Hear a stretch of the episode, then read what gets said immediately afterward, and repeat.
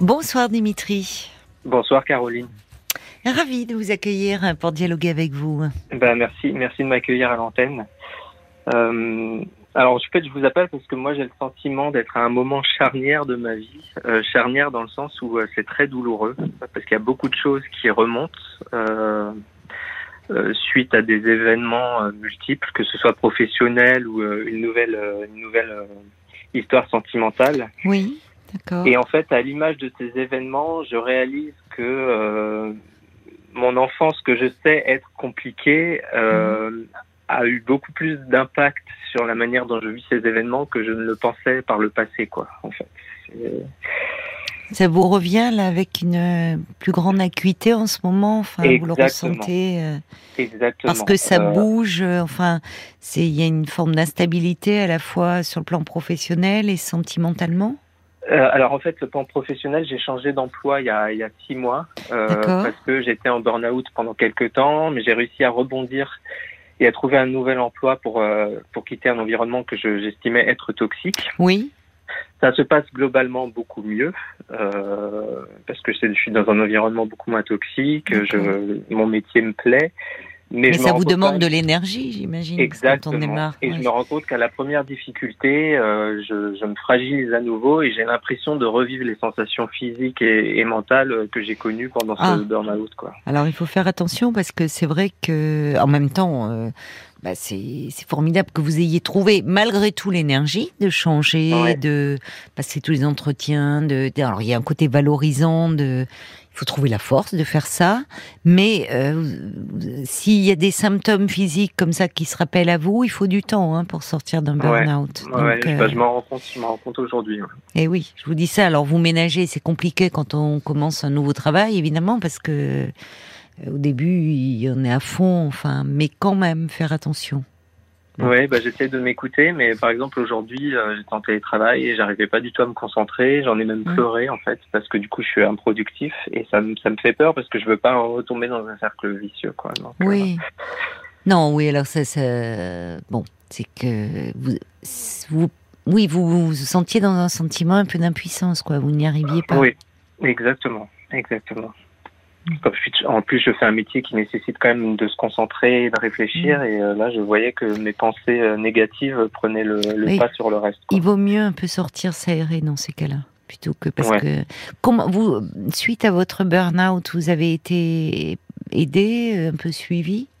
Alors en fait, j'étais déjà suivi avant pour d'autres raisons et, euh, et c'est vrai que ça m'a ça m'a aidé aussi justement parce que la, la, la, psychothérapeute que je vois régulièrement une fois par semaine euh, m'a aidé à comprendre aussi que c'était la manière dont je vivais certains événements qui faisait que je mettais une loupe dessus et que et que ça mmh. prenait de telles proportions. Donc mmh. suite à ça, j'ai réussi à mettre de la distance.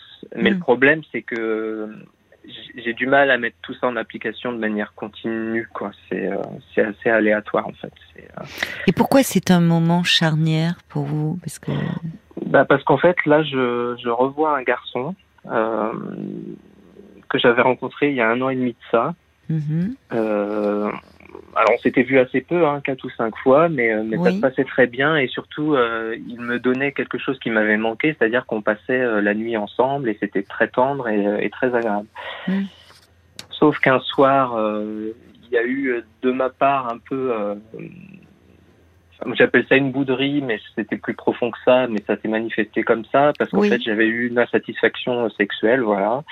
Euh, et moi, j'avais pris ça très personnellement. Je, je, voyais un manque de désir de sa part, alors que je pense qu'il était juste euh, euh peut-être fatigué. fatigué euh, Voilà. Et, euh, et j'ai surréagi. Et du coup, ce soir-là, je pense qu'il a vu que j'étais un garçon plutôt fragile. Et je pense que ça l'avait un peu fait paniquer. Et il avait pris un Uber et était parti comme ça au milieu de la nuit. Et on s'était pas revu depuis. et là, récemment il avait repris contact avec moi en se montrant peut-être un peu plus insistant parce qu'il l'avait fait déjà deux ou trois fois dans l'année écoulée. Hmm. Euh, mais via Twitter, en message privé, j'avais trouvé ça très impersonnel et comme j'étais pas sûr de ses intentions, j'avais pas donné suite. Oui, je comprends. Mais là, comme il s'était montré plus insistant, bah, je m'étais dit pourquoi pas. Et c'est vrai qu'on se revoit là depuis quelques semaines. Oui. Euh, on partage de bons moments. Mm-hmm. Mais euh, du fait que bah il y a eu cette euh, cette, euh, séparation, le mot est peut-être un peu fort parce que finalement on ne sortait pas encore officiellement ensemble. C'était les débuts de votre relation. Voilà. Mais bon, le, fait qu'il y ait eu ça, ça rejaillit, j'ai l'impression sur sur ce qu'on pourrait vivre aujourd'hui parce que moi j'ai du mal à lâcher prise et à vivre les moments comme ils viennent. Euh, c'est à tel point que quand on ne se voit pas euh, pendant deux jours, euh, moi je m'inquiète et je me et je me pose la question de ses sentiments euh, pour moi, de, de ses intentions surtout en fait, parce que j'ai pas envie de souffrir à nouveau en fait, c'est ça. Parce que c'est un garçon auquel je tiens beaucoup, mmh. que que je trouve très intéressant, qui me plaît énormément, avec qui j'ai plaisir à être mais, mais c'est vrai que je, je suis pas complètement euh, disponible. vous vous sentez trop fragile actuellement, presque pour. Euh... Ouais. Peut-être, euh, oui, pour. Euh, si vous le voyez pas très vite, si vous mettez. c'est la machine infernale, quoi. Vous remettez en route. Est-ce qu'il tient à moi? Pourquoi revient-il vers moi? Alors que, en fait, l'histoire d'ailleurs, euh, ce qui s'est passé là lors de cette nuit euh, où euh, vous dites bon, vous étiez un peu blessé, et vous étiez mis un peu dans votre coin, et, et, là, quand vous dites, il a vu que j'étais un garçon fragile, vous, vous, là, vous interprétez finalement ce qui, parce que lui, à ce moment-là, a pu vouloir. Il vous dit, il a pris un taxi, il est parti dans la nuit parce qu'il a senti un malaise et parce que lui-même était était pas bien. C'est à ce moment-là. Oui, bah, c'est exactement ce qu'il a exprimé parce qu'il m'a bah, dit je ne sais pas faire ça. Sous-entendu, euh, je ne sais pas euh, gérer ce genre de situation. voilà, c'est ça. C'est-à-dire qu'il a préféré euh, partir euh, rentrer chez lui. Enfin, c'était compliqué. C'était un moment euh, compliqué pour vous deux. Mais il n'empêche que il, euh, c'était les débuts. Vous appreniez enfin à faire connaissance et on se voit trois, quatre fois, cinq fois. On peut pas prétendre se connaître, mais vous passiez de bons moments ensemble. Au fond, l'histoire pourrait démarrer aujourd'hui redémarre véritablement. Ouais, mais je suis plein de doutes justement. Mais c'est ça. À ce propos, parce que alors déjà, on a tous les deux, je pense, une histoire compliquée. Euh, et du coup, je me pose la question de savoir si deux garçons un peu cabossés euh, peuvent euh, réussir à, à, faire quelque chose ensemble. Quoi. Bah on est très différents en plus. ah, mais c'est bien ça. Oui, oui, oui, c'est ce que je me dis. mais par moments, je vois ça plutôt comme une faiblesse. Je, ne sais pas. Oui, mais parce qu'actuellement, c'est votre vision des choses qui vous fait voir les. Vous, vous êtes en, perte de confiance là, enfin, et en, vous. C'est-à-dire que tout il y, a une immense fragilité là. Je... Mais je pense que c'est pire que ça, Caroline. Je pense que j'ai jamais eu vraiment confiance en moi, en fait. Mais ça va au-delà de la confiance. C'est-à-dire que vous semblez même, euh, c'est euh, même plus profond au niveau de l'image que vous avez de vous-même, quoi. Comme si vous doutiez qu'on puisse euh, vous aimer, enfin. Oui, et ça, j'y travaille, mais, euh, mais le fait est que, comme vous le dites très souvent, c'est les pièces d'un puzzle qu'on doit rassembler. Euh, mais j'ai l'impression aussi que le travail que je fais avec la thérapeute me, me plonge davantage dans des abîmes de, de perplexité qu'autre chose. Il y a des moments où ça peut. Euh, il faut lui dire ça. C'est-à-dire qu'il y a des moments dans la thérapie où, euh, où on, on, peut aller un peu creuser, et puis il y a des moments où, au contraire, euh, finalement, euh, peut-être que vous avez plus besoin d'être d'être un peu contenu.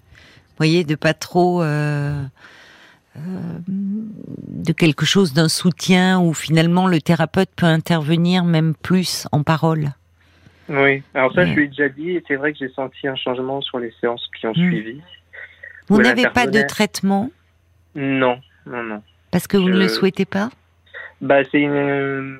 J'ai du mal à prendre cette décision seule parce que je trouve ça lourd. Euh... Vous vous sentez, euh, est-ce que vous avez, parce que là vous me dites par exemple cet après-midi, vous, vous, avez pleuré, est-ce que vous avez des, des, des crises de larmes ou par moments Oui, c'est souvent, ouais. C'est souvent. Ouais. C'est par période, mais c'est des périodes qui reviennent quand même, quand même souvent. Et vous avez des angoisses bah, j'ai clairement une peur de, ouais, de l'abandon. Je, je suis quelqu'un qui déjà euh, est très seul. J'ai du mal à nouer des amitiés solides. Euh, j'ai toujours l'impression que quand je rencontre de nouvelles personnes, ça se passe bien au début et qu'après on se lasse de moi. Parce que je pense que j'ai beaucoup d'attentes et que ça épuise un peu les gens autour de moi. Euh, enfin voilà, je. Et du mm. coup, c'est vrai que par, euh, par effet un peu euh, amplificateur, dès que quelqu'un se présente dans ma vie, il devient un peu central, quoi. Et c'est un peu le problème. Et oui, forcément. Oui. Mais bon, je suis conscient de ça. Mais oui, oui, vous êtes conscient, mais il y a quelque chose de bon qui qui a besoin d'être renforcé. Qui est, il y a une fragilité là à ce niveau-là. Euh, euh, là, quand vous dites, j'ai peur qu'on se lasse de moi, comme si au fond euh, vous vous vous n'étiez pas suffisamment intéressant pour qu'on puisse vous apprécier alors qu'on entend quand on parle avec vous quelqu'un de sensible et d'attachant et et pourquoi cela serait-on de vous? Et puis c'est vous qui aussi pouvez, euh, après tout, vous lasser de quelqu'un dans une relation amoureuse. Bah oui, ça m'est arrivé par le passé. Ça vous est, ah bah vous voyez, ça vous est arrivé. Et ça ne remet pas en question d'ailleurs les valeurs, euh, quand bien même euh, dans une relation amoureuse, un garçon se lasserait de vous, ça ne remettra en rien votre valeur? Non, non, c'est sûr, mais j'ai du mal à me dire ça, même si voilà, je, mm. me répète ce genre de petites phrases comme un mantra parce que voilà, j'essaye d'avancer, mais. Euh, mais je me demande parce qu'il y a quand même, vous me parlez d'un burn-out, vous me parlez de bon de ce sentiment d'abandon lié à votre histoire d'enfant que je vous fais pas développer parce que vous le travaillez, j'imagine, dans, dans, votre dans votre euh, thérapie. Oui, oui, même si je pourrais en, en dire deux mots, mais euh, en gros, euh, père alcoolique, qui était en plus chauffeur routier, donc que je voyais peu. Mes parents ont divorcé quand j'avais 9 ans. et après, ma mère nous a élevés, moi et mes deux frères, seuls, mais avec un côté très sacrificiel, c'est-à-dire qu'elle n'avait pas de vie de femme. Mm. Elle a tout consacré à ses enfants. Et du coup, j'ai l'impression d'une dette vis-à-vis de ma mère qui est pas euh, qui est euh, irremboursable quelque part euh, alors que je pense que nous on en tant qu'enfant on lui a rien demandé et qu'on aurait préféré qu'elle mène sa vie de femme justement. Et vous le faisiez sentir ou aujourd'hui par Alors elle l'a pas fait sentir, mais je pense qu'un enfant perçoit les choses ah différemment et, avec une acuité que je comprends aujourd'hui en fait. C'est-à-dire que des choses qui moi me paraissaient normales, avec euh, quand je regarde ça en tant qu'adulte aujourd'hui, je me rends compte qu'en fait elle, menait une vie qui est pas du tout normale. C'est-à-dire qu'elle restait à la maison toute la journée pour faire du ménage. Et, euh, il n'y avait pas de plaisir dans sa vie. Il n'y avait pas de plaisir. Vous, vous étiez certainement une source de gratification, mais je comprends ce que vous voulez dire. C'est lourd à porter. Et quelles sont vos relations avec elle aujourd'hui? Euh, bah là, depuis quelques mois, c'est tendu. Euh, parce qu'en fait, euh, je l'avais emmenée en vacances euh, parce que justement, je voulais qu'elle vive un peu des choses et mmh. du coup, je lui avais payé des, des vacances il y, a, y a pas longtemps. Mmh. et en fait, quand nous sommes rentrés rentrés chez moi, je n'ai pas pu la ramener pour prendre son train et du coup elle s'ennuyait chez moi parce qu'en fait il n'y avait pas de train le hasard a voulu qu'il y avait des travaux et il n'y avait jamais de train le soir et moi comme je travaillais je pouvais pas l'emmener à la gare et elle, elle ne se sentait pas capable d'aller à la gare toute seule si bien que ça a été très tendu entre nous et qu'on s'est euh, quitté fâché parce que euh, j'avais le sentiment que le fait qu'elle s'ennuie chez moi rejaillissait sur tous les, toutes les vacances qu'on avait passées ensemble. Quoi. Donc, euh, enfin bon, bref, c'est un peu compliqué. Oui, alors que vous vouliez lui faire plaisir. Enfin, vous étiez. C'est ça. Ouais. C'est ça. Ouais. Mais c'est là qu'on sent que vous vous êtes peut-être que votre mère, elle était un peu, un peu triste, un peu déprimée, un peu et que vous avez grandi dans cet environnement-là aussi. C'est ça. Et avec euh, ce, on sent bien ce, vous auriez aimé euh, la rendre heureuse, vous n'arriviez pas forcément parce que c'était pas euh, votre rôle d'enfant, et comme si vous-même, bah vous-même vous étiez un peu mis de côté, vous étiez très branché sur elle, sur ce qu'elle ressentait. En fait, c'est ça, c'est un paradoxe, c'est-à-dire qu'elle s'est sacrifiée pour nous. Mais paradoxalement, je pense qu'elle n'était pas présente à nous. Je ne sais pas comment expliquer ça, mais parce qu'elle était sûrement préoccupée. Oui, certainement. Bah, peut-être un peu oui dans ses pensées. Ou... Et avec votre père le... Mon père, euh, c'est pareil. J'ai très peu de rapports. Euh, j'ai essayé de reprendre contact il y a quelques temps euh, suite à une séance avec la psy. Je ne sais pas. Je suis sorti de là. Je sentais le besoin de l'appeler. Ça s'est mal passé euh, parce que En fait, il m'a dit des choses que j'avais pas besoin d'entendre sur la relation avec ma mère. Euh, ah un, peu pour un peu pour justifier, je sentais le fait qu'il n'ait pas été présent non plus. Euh... Oui, je comprends. Comme euh... oui. Parce que voilà, après, c'est vrai que j'ai peut-être eu un ton un peu accusateur, mais parce que c'est vrai qu'il n'a pas été là, parce qu'en fait, il a été absent de toutes les façons dont on peut être absent, c'est-à-dire mm. que bah déjà, il a fait, il a exercé un métier qui fait qu'il était rarement présent. Quand il était présent, il était alcoolisé. Euh, quand euh, quand mes parents ont divorcé, euh, parfois ils nous prenaient en vacances, on n'allait même pas chez lui. En fait, il nous, on allait chez des gens, des connaissances, parce que lui euh, ne travaillait, du coup, ne pouvait pas nous, enfin, nous accueillir. Et du coup, on était en vacances chez des gens qu'on ne connaissait pas. Enfin, tout ça était très très bizarre. Et quand je lui ai dit ça, la seule chose qu'il a trouvé à me dire, c'est, bah, j'étais, j'ai toujours été là pour vous, alors qu'en fait, c'est faux. Et du coup, moi, je me suis j'ai fait un peu le petit procureur parce que je lui ai rappelé que bah non, il n'a pas mm. été là. Euh. il a manqué même à, l'essentiel parce que par exemple, il payait pas la pension alimentaire à certains moments et je sais que j'ai connu la faim enfant à cause de lui, enfin, par sa faute. Donc, euh. Oui, il y avait une grande une forme de précarité affective et matérielle. Oui. Ouais. Il faut se donner du temps parfois à l'âge adulte quand on cherche euh, comme ça, peut-être à renouer avec un, parent. Ouais. Mais après, je me dis que le temps passe aussi et que bah, mes parents sont plutôt jeunes. Euh. Oui, mais vous, vous avez porté euh, beaucoup de choses et dans une atmosphère quand même avec une forme de tonalité dépressive. Hein.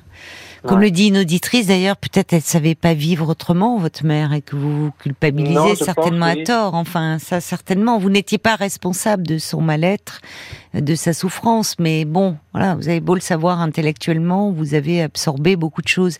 Vous avez gardé des liens avec euh, vos, vos frères et sœurs? Alors c'est pareil, euh, c'est très compliqué avec mes frères, et je pense que c'est lié à ce qu'on a vécu aussi. Je je me pose la question, j'ai deux éléments de réponse. Je pense que ça vient du fait, enfin, ça vient du lien qu'on a tous individuellement avec notre mère. Je pense qu'il est très compliqué. Euh, euh, en fait, c'est comme si on était le fils préféré un peu à tour de rôle, et du coup, ça crée des situations conflictuelles, mais inconscientes. Hein. Euh, donc, je pense qu'il y a ça, et il y a aussi le fait que je pense que quand on se revoit ou quand on on est ensemble, euh, on revit inconsciemment des moments difficiles de l'enfance et je pense que on n'a pas forcément envie d'y repenser. Ça nous replonge peut-être inconsciemment dans tout ça. Parce que du coup, on se voit très peu et on se parle très peu aussi. Euh, La thérapeute que vous voyez, c'est un médecin, c'est un non, c'est une psychothérapeute. Oui. Parce qu'en vous écoutant, du fait quand même de votre burn-out, de votre histoire, je, me demande si, par rapport à ce que vous décrivez là en ce moment, ces, crises de larmes et tout, je me demande si quand même le fait de, bénéficier un peu d'un traitement, même léger, ça vous aiderait pas un peu à, justement aborder les choses avec un peu de recul. le traitement ne fait pas tout, mais mmh. pourrait amplifier les bénéfices de la thérapie. Parce que là, la thérapie, vous avez l'impression que ça vous fragilise. Au fond, vous vous sentez très fragile actuellement, très. Euh, et donc, dans ces cas-là, euh, à la fois ce, ce garçon qui revient vers vous, euh, voyez, vous voyez même pas le fait que vous lui avez manqué, que même si vous avez au fond passé très peu de temps ensemble, quelques jours, quelques nuits, il pensait toujours à vous. Ouais. Vous voyez, on peut bah, aussi voir ce côté-là et que vous, enfin, euh, il a, vous, êtes resté à un moment donné dans ses pensées. Et finalement, je ne sais pas ce que deviendra cette relation, mais euh, on entend presque que vous êtes tellement fragile en ce moment que parfois, dans ces cas-là, euh, on provoque presque la rupture, consciemment ou inconsciemment, pour se débarrasser de quelque chose qui pourrait être source de souffrance. Ouais. Alors, et d'ailleurs, c'est possible. Si, si ça doit être, il y a des moments où il y a des questions de timing. Si effectivement c'est quelque chose qui vous fragilise trop, bah, il est possible de dire, euh, en ce moment, je, voilà, tu reviens à un moment donné dans ma vie où c'est compliqué pour moi. Vous n'avez pas besoin d'en dire plus. Où je me sens, où je démarre un nouveau travail, où je me sens euh, pas très bien. Où je, malheureusement, euh, je ne sens pas la disponibilité pour m'investir.